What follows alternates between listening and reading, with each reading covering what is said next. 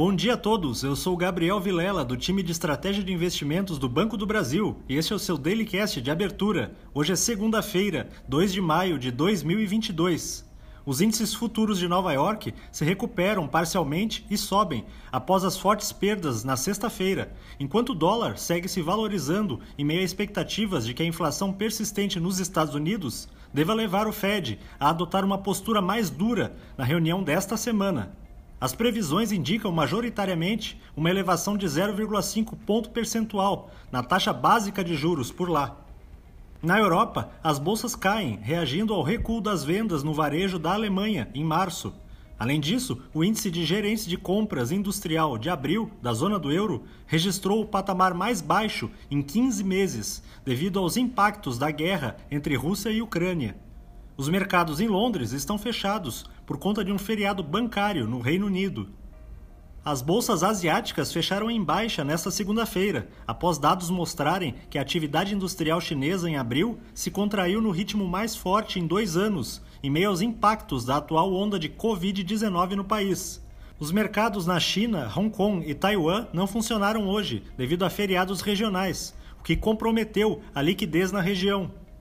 Por sua vez, os contratos futuros do petróleo caem mais de 3% diante das expectativas em relação à reunião da OPEP, que nesta quinta-feira poderá decidir por mais um aumento gradual na oferta da commodity.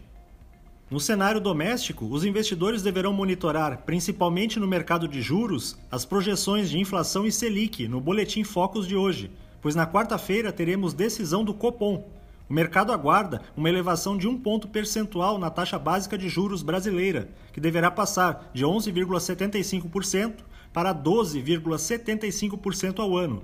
O Ibovespa pode ficar volátil frente aos sinais mistos dos índices de ações no exterior.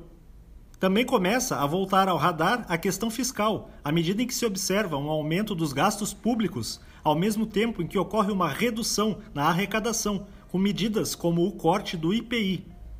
No cenário corporativo, a Movida reportou lucro líquido de 258,1 milhões de reais no primeiro trimestre, alta de 135,7% sobre igual período do ano passado.